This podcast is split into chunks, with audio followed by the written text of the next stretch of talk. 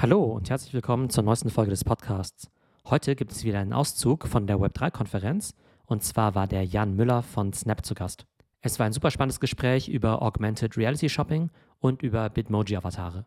Und ich selbst denke ja, dass Snap ein Riesenplayer in diesem ganzen Metaverse-Bereich ist, der ehrlich gesagt noch ziemlich underrated ist. Viel Spaß bei der Folge. Die nächste Metaverse Masterclass findet am 12. August von 9 bis 15 Uhr statt. Dieses Format richtet sich an Marketer und Strategen, die ihre Companies auf das Metaverse vorbereiten möchten. Wir starten mit einer Intro in die Themen Metaverse und Web3 und gehen dann sehr schnell dazu über, wie Brands diese neue Welt für sich nutzen können. Wir sprechen über Brandstrategien und Best Practices, Metaverse Marketing und machen einen richtigen NFT Deep Dive. Das Ganze ist sehr anwendungsorientiert. Wir werden also viele reale Cases analysieren und auch die wichtigsten Tools, Plattformen und Wallets kennenlernen. Mehr Infos findet ihr unter metaversemasterclass.de metaversemasterclass.de und mit dem Promocode Podcast erhaltet ihr einen 10% Discount. Das Ganze ist auch nochmal in den Shownotes verlinkt und jetzt viel Spaß mit der aktuellen Podcast-Folge. Ich freue mich sehr, dass ich heute dabei sein darf. Mein Name ist Jan, ich bin Sector Lead Performance bei Dach. Das heißt, ich kümmere mich um die größten Advertiser, die ähm, ein Online-Business-Model haben und natürlich dann somit auch an an Online-Lösungen sehr interessiert sind. Wir, wie gesagt, wir sprechen heute über die Zukunft und ich würde euch gerne einen Blick darauf geben, was, was sozusagen unsere Sicht auf die Zukunft ist und die ist immersiv. Wenn wir mal drüber nachdenken, sozusagen, wie, wie das Thema Leben in digitalen Welten irgendwie stattfindet oder zumindest außerhalb der physischen Welt stattfindet, ist das so mit jedem digitalen Endgerät oder mit jedem Endgerät, auf dem ich Inhalte konsumieren konnte, letztlich stärker dazu geworden, dass wir uns aus unserem physischen Leben irgendwie so ein bisschen verabschieden oder das äh, und uns hinein in andere Welten begeben. Die waren natürlich vor Web3 nicht sozusagen mitshapebar, sondern konsumierbar, aber das hat schon mal so ein bisschen diese, die Reise dahin eingeläutet. Das fing mit dem TV vor irgendwie 70 Jahren an, äh, dann mit meinem Tower, später mit dem Laptop, dann Tablets und natürlich Smartphones und weitere äh, mobile Endgeräte oder, oder, auch digitale Endgeräte, die mir Inhalte äh, konsumi zu konsumieren erlauben. Mit Web3 und dem äh, Metaverse kann ich die natürlich auch mitshapen, das ist ja das Tolle daran. Aber die Reise in die digitalen Welten hat schon irgendwie früher angefangen. Und unserer Meinung nach wird diese digitale Welt nur noch immersiver. Und AR ist dabei das Schlüsselwort, hast du auch schon gesagt. Wo finden äh, digitale Welten oder Aspekte der digitalen Welt, die du auch schon sozusagen im Metaverse siehst, bei uns aktuell statt. Zum Beispiel, wie du gerade eingangs gesagt hast, Bitmoji. Also Bitmoji ist unser Avatar. Das heißt, äh, hier kann ich mich selber digital als Avatar darstellen. Das kann mir dann wahnsinnig ähnlich sehen oder auch nicht. Und ich kann diese Person dieses, diesen Avatar äh, anziehen, wie ich will und damit dann interagieren äh, durch Augmented Reality oder auch durch Sticker, die ich verschicke. Aber neben Avataren ist eben auch das Thema Digital Fashion schon wahnsinnig groß. Äh, ich, wir haben mittlerweile die Technologie, Menschen echte Fashion anzuziehen, also äh, auf Menschen hinauf drauf zu projizieren, nicht nur Schuhe, sondern auch Kleider und äh, Hoodies und Jacken und ähm, natürlich auch Sonnenbrillen. Aber genauso haben wir auch die Technologie, digitale Fashion auf den Körper drauf zu projizieren, sodass ich diese nicht nur bestaunen muss in ein, auf einem Bild oder auf einem GIF oder auf einem Video, sondern ich kann sie an mir sehen was es so viel immersiver und spannender macht. Das Augmented Reality erlaubt eben, abgesehen von Avataren und, und äh, digitaler Fashion, am Ende des Tages ist es ein Layer, die mir erlaubt, auf die Welt eine äh, etwas Edukatives, etwas Entertainendes oder auch einfach was etwas Engagendes, also was meine Aufmerksamkeit darauf zu projizieren. Das ist es letztlich. Es geht um eine digitale Layer. Viele Menschen verwechseln oder vermengen das Thema Virtual Reality mit Augmented Reality. Virtual Reality ist für mich ein etwas dystopischer Begriff, denn ich Virtual, Virtual Reality kann sehr schnell zu einer Realitätsflucht werden. Ich nehme mich aus der aktuellen Welt, aus der physischen Welt weg und packe mich in eine digitale Welt, die ich dann so konsumiere. Dafür muss ich dann Devices verwenden, die mich auch wirklich äh, zumindest visuell und, und später auch mit anderen Sinnes, äh, Sinneseindrücken aus der, aus der Welt, die mich physisch umgibt, äh, herausziehen. Augmented Reality ist anders. Augmented Reality bedeutet auch angereicherte Realität. Es geht nur darum, einen digitalen Layer auf die echte Welt zu projizieren. Beispiel hier, die Straßen, der Verkehr ist echt, die Dino natürlich nicht. Das ist Augmented Reality. Und genau darum geht es. Augmented Reality ist Realität mit etwas on top. Und das kann zum Beispiel Inklusion sein. Wir haben äh, das, das Problem, dass äh, gehörlose Menschen oder Menschen mit, mit äh, Gehöreinschränkungen äh, Gebärdensprachen äh, zur Verständigung mit anderen Menschen benötigen, ist, ist, ist eine schöne Sache, aber das, das, das kommt mit dem Problem einher, dass das meistens nur andere Menschen, die Gehöreinschränkungen haben oder deren direktes Umfeld können. Das ist, bedeutet eine Bürde, eine Barriere gegenüber allen anderen, die sich in dieser Hinsicht noch nicht weitergebildet haben. Man kann Augmented Reality dazu einsetzen und das wird von uns gemacht, in Usern at scale äh, die einfachen, äh, einfache Begriffe oder ihren eigenen Namen oder die, das Alphabet in Gebärdensprache beizubringen. Das ist dann wirklich inklusiv, wenn ich mich auf einmal auf der, auf der Straße als nicht Gehörloser und auch als Mensch, der nicht direkt in Kontakt mit gehörlosen Menschen steht, wenn ich sie dann mal kennenlerne, direkt mit ihnen austauschen zu können, ohne, ohne Barrieren. Abgesehen von Inklusion ist Augmented Reality auch wahnsinnig wichtig für E-Commerce. Wir, wir haben die Möglichkeit, Augmented Reality von einem Spielzeug zu einem echten Tool zu machen. Wie es eben am Anfang an daherkam, war als Spielzeug. Es fing an mit Regenbogenkotzen und, und äh, Schnauzen und Ohren. Das hatte zwei Gründe, warum es erstmal als Spielzeug daherkam. Erstens, weil die Technologie noch nichts anderes zuließ, aber zweitens, weil man User auch spielerisch an einen neuen Canvas heranführen muss. Mittlerweile sind sowohl User gewachsen als auch die Technologie. Wir können mittlerweile wirkliche Werkzeuge an die. Wir können die User Dinge anprobieren lassen an sich selber. Ich kann genau wissen, ob mir dieser Essence Lipstick oder dieser Eyeshadow, ob der mir steht oder nicht, ob mir eine, eine, eine Brille äh, grundsätzlich nicht nur vom Design gefällt, sondern ob sie auf meinem Gesicht gut aussieht. Und ich kann sie direkt kaufen. Augmented Reality ist halt ermöglicht das Commerce Playern so viel näher an die, das Kauferlebnis, an das Erlebnis, das in der Hand halten und selber an sich ausprobieren zu bringen, dass die Kaufentscheidungen viel informierter stattfinden. Das steigert die Conversion Rate, also die Abschlussrate, aber das senkt natürlich auch die äh, Return Rate. In, in, Zeiten, in denen wir sowohl Kosten minimieren wollen, aber natürlich auch den Impact auf, die, äh, auf, ähm, auf das Klima minimieren wollen, sind natürlich jedwede Pakete, die nicht zurückgeschickt werden müssen, unnötigerweise zurückgeschickt werden müssen, sind natürlich Gold wert. Das heißt, ähm, mit, mit Hilfe von Augmented Reality können wir das erreichen. Mit 25 Prozent Reduktion in den, in den Rücksendungen für jene User, die ein Produkt äh, mit Hilfe von Augmented Reality an sich ausprobieren können, ist natürlich wirkliche Bank. Und das sorgt natürlich für wirkliches Business-Interesse. Aber wie ich schon gesagt habe, wir können es auch für Education einsetzen. Also wir haben mit dem Kölner Zoo haben wir ein ähm, tolles Projekt gestartet, was es äh, Usern ermöglicht, Tiere, die vom Aussterben bedroht sind, also Arten, die vom Aussterben bedroht sind, virtuell zu erleben.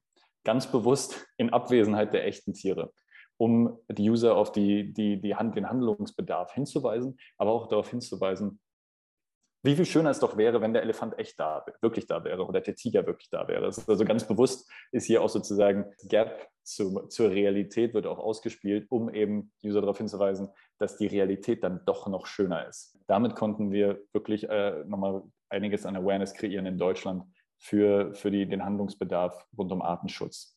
Zum Beispiel beim sibirischen Tiger oder beim ähm, Savan-Elefanten. Realität.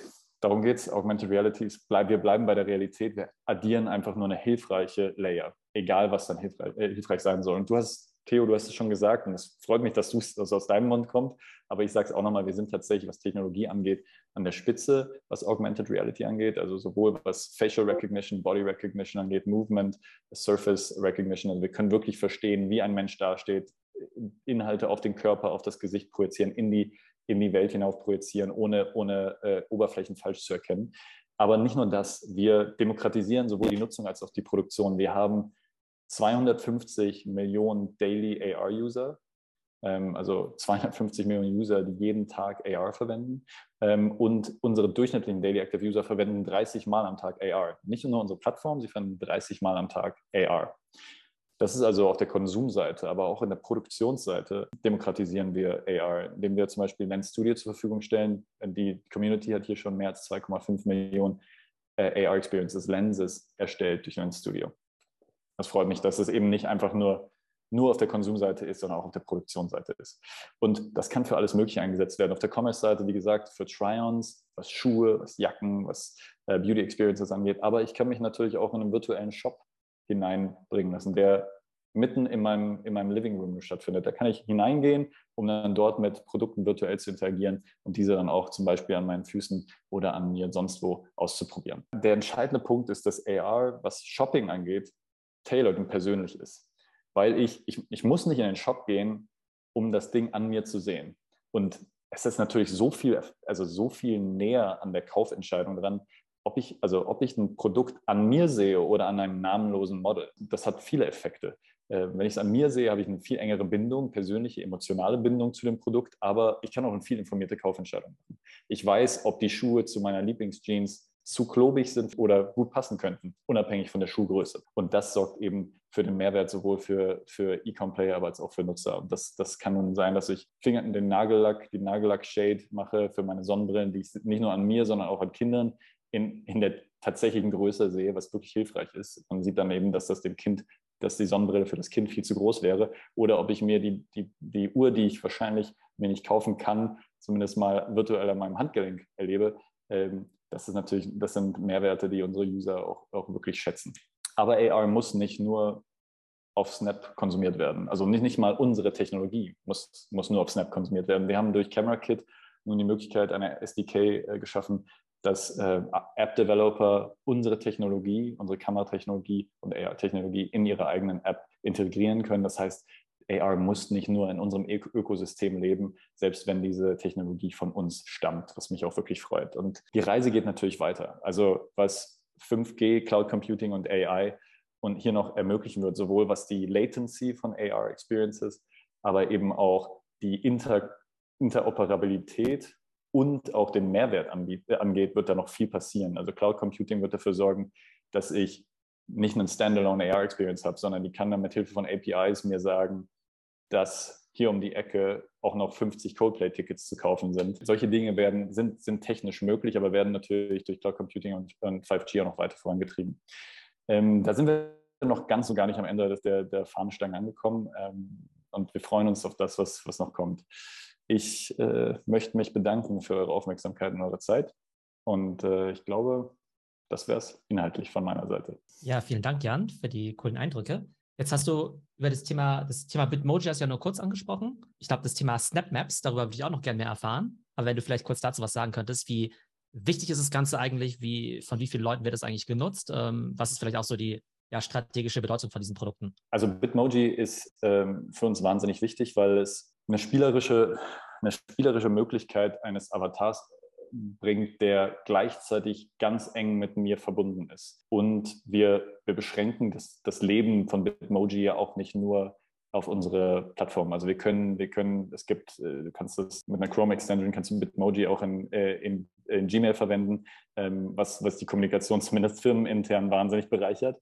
Äh, aber kann man natürlich extern genauso machen. Ich glaube, jeder nahezu, ja, es müssten, also nahezu jeder User hat ein Bitmoji. Wie sehr das dann sozusagen äh, von jedem User in der, in der Chat-Kommunikation verwendet wird, kann, dazu habe ich gerade keine Daten, aber die Tatsache, dass wir hier so viel Zeit reinstecken, äh, suggeriert ja auch, dass es schon ein gewisses Interesse, Interessenssignale auch quantitativ aus der Community kam, dass wir hier deutlich, dass es es wert ist, das Thema weiterzuentwickeln. Denn es startete als 2D, sag ich mal, Comic-Variante von mir die nun aber auch in 3D und Augmented Reality übersetzt wurde. Und ich, wir addieren Partnerships, dass ich meinen Bitmoji-Avatar mit Ralph Lauren oder mit Nike oder mit Adidas oder auch mit ähm, Off-White-Klamotten ausstatten kann.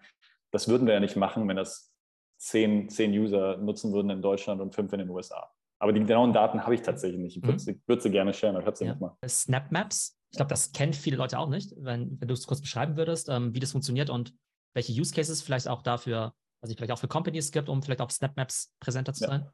Ja, SnapMaps, ich hatte interessanterweise gestern war der, der Produktchef von Snap äh, in, in Deutschland, in Berlin. Er hat geteilt, dass das SnapMap wahrscheinlich die noch die, die spannendste Opportunity ist, die wir noch gar nicht so richtig ordentlich nutzen.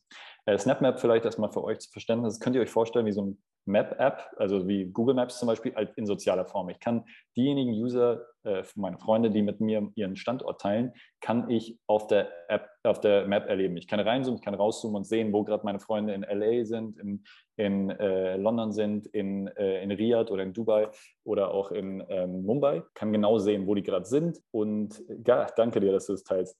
Ähm, und ob die vielleicht auch gerade das, das wissen wir über Location-Signale, wenn die sich sehr schnell ihren Standort wechseln, wissen wir auch, dass die Person jetzt sich im Auto befindet oder gerade am Flughafen befindet. Und diese Heatmap Map, die ihr da unter den, unter den Leuten seht, das ist, ähm, das sind ganz viele, an diesem Ort wurden viele Public Snaps geteilt. Das heißt, hier die Community, nicht nur unter ihren Freunden, sondern unter allen Menschen äh, Snaps geteilt, also Videos und Bilder, die sich, die man dann konsumieren kann. Das ist ein richtig tolles Feature, weil ich kann mich, ohne dort zu sein, kann ich mich jetzt nach Venice Beach verfrachten oder jetzt nach Mekka um genau zu sehen, was die Leute so machen, wie die so ihren Abend verbringen, äh, wie so ein Essen aussieht oder eine Night Out in Mumbai. Das finde ich immer ganz toll, habe ich gerade insbesondere auch während Corona oder während der Pandemie, als man nicht so viel reisen konnte, verwendet, um mich so ein bisschen virtuell zumindest an andere Orte und das echte Leben an andere Orte äh, zu, zu bringen. Das finde ich nämlich auch sehr cool. Also auf der einen Seite sieht man da eben ja schon die Bitmojis, ne? also man mhm. sieht eben auch, wer da rumrennt, vielleicht auch die eigenen Freunde.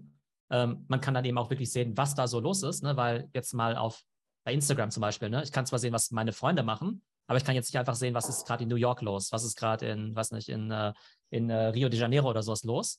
Das kann man dann ja tatsächlich machen und eben auch sehen, was dort alles so geteilt wird. Also das finde ich irgendwie auch schon, also ob man das jetzt Metaverse nennen möchte oder nicht, finde ich schon mal sehr, sehr spannend, diese Integration. Aber auch tatsächlich so das Thema Discovery, dass du halt neue Sachen entdeckst. Und ich habe ja auch diese Woche so eine Podcast-Folge drüber gemacht, da ging es ja darum, dass jetzt eben ein Executive bei Google schon gesagt hat, Mensch, die jungen Leute, die entdecken viele Sachen, viele neue Orte gar nicht mehr über ähm, Google Maps oder über Google, sondern über sowas wie TikTok oder Instagram. Ne? Snap Maps oder auch Snapchat ist ja irgendwie auch so ein Ort für Discovery. Von der glaube ich auch, das sind halt viele so Advertising, also Produkte oder einfach gar nicht mal Advertising-Produkte. Also mir geht es jetzt auch gar nicht darum, jetzt zu sagen, hey, ihr mhm. müsst jetzt irgendwie alle zu äh, Snap gehen und deren Produkte irgendwie nutzen. Aber ich glaube einfach, dass es halt viele Leute gibt, die diese Apps gar nicht nutzen, auch gerade Marketer, und deshalb gar nicht vielleicht unbedingt hundertprozentig verstehen, welches äh, Potenzial diese ganzen AR-Filter, diese Snap-Maps und diese ganzen ähm, Avatare eben auch haben. Deshalb glaube ich, dass äh, es sich auf jeden Fall lohnt, sich damit zu beschäftigen. Ja, absolut. Wir sind da noch nicht am Ende angekommen. Wir werden sowohl für Unternehmen als auch für User noch deutlich mehr Wert schaffen hier, ähm, sowohl was die Discoverability angeht, als auch was die Services angeht. Aber das hat heute, das hat die Woche auch jemand bei, bei Snap aus den USA gesagt, dass ihre Tochter äh, auch Maps anders einsetzt, einfach als wir es tun. Wir würden das oft also informativ verwenden. Wie komme ich von A nach B?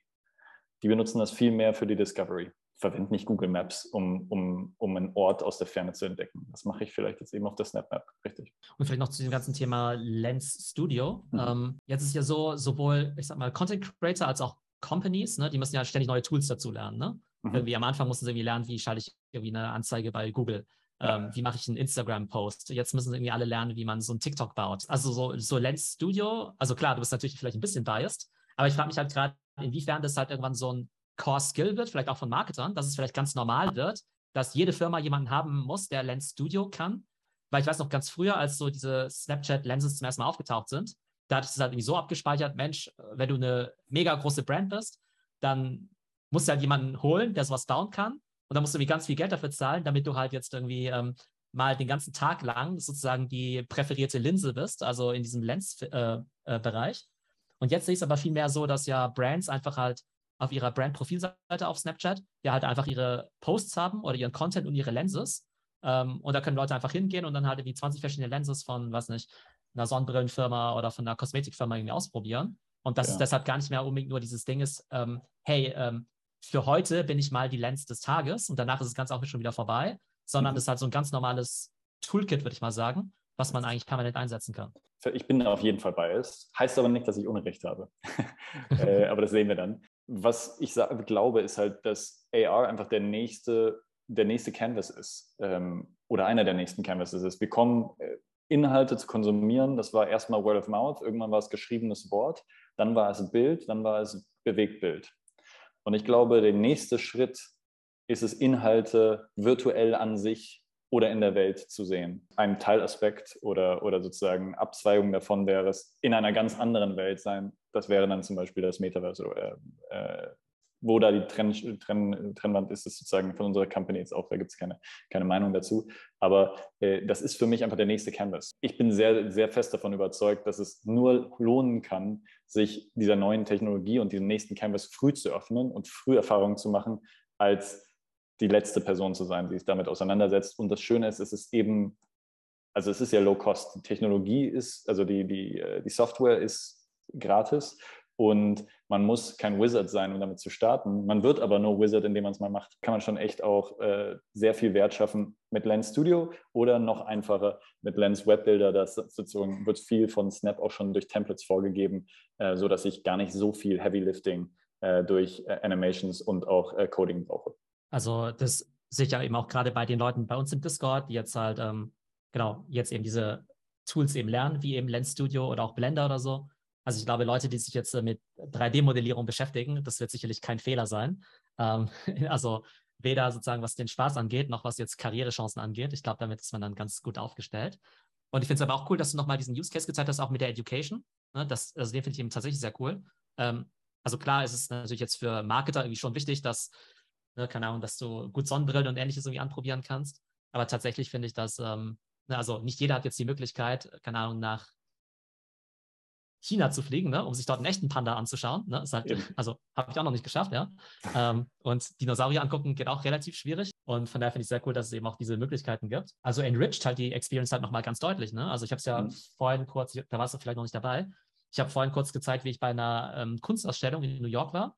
Und die Ausstellung an sich, die war ehrlich gesagt relativ unspektakulär. Es war ein weißer Raum mit ein paar Bildern an der Wand. Ne?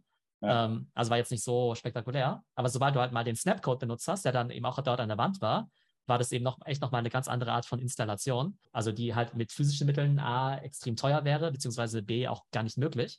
Und von daher glaube ich, dass alle Arten von, ja, glaube ich, Events ähm, oder auch Stores und so weiter, ähm, ja noch nicht mal ansatzweise, glaube ich, die Möglichkeiten nutzen, die AR da eben auch bietet. Und es ist halt einfach super easy. Also klar, ich meine, das Bauen ist vielleicht nicht so einfach, aber für den User ist es extrem frictionless, ja ähm, wenn die Snap installiert haben, einfach nur kurz den Code scannen und schon können sie da eben rumspielen und sich austoben. Was wir auch noch besser machen müssen, ist, wir müssen noch klarer kommunizieren, wie viel, wie viele von, von wie viel Snap-User es gibt. Also äh, wir sind deutlich größer, als man es denkt. Äh, wir haben allein in Deutschland mehr als 13 Millionen User. Davon sind 80 Prozent über 18. Aber viele Mediaentscheidungen zum Beispiel, äh, Unternehmensleiter sind dann eben nicht in dieser Audience und würden sich dann tendenziell eher für Kanäle entscheiden, die in ihrer Demografie viel verwendet werden, was dann zum Teil auch total am Kundenstamm und am potenziellen Kundenstamm vorbeigeht. Also ähm, ich freue mich, dass, dass ich hier sein durfte und ich freue mich auch sehr, dass du, äh, ja, ich freue mich sehr, dass wir über diese Fragen diskutieren konnten. Ja, wenn ihr, wenn ihr äh, auf mich zukommen wollt, janetsnap.com ist meine E-Mail-Adresse. Dann könnt ihr gerne Fragen, weiter Fragen stellen. Dann klären wir alles. Super, vielen Dank, Jan. Habt einen schönen Tag noch. Danke, Ciao. bis bald. Ciao. So, das war unsere Folge mit dem Jan Müller von Snap. Super spannend, finde ich. Und ich kann euch allen nur raten, euch Snapchat mal genauer anzuschauen, weil die wirklich extrem innovativ sind. Ich hoffe, euch hat die Folge gefallen und bis zum nächsten Mal.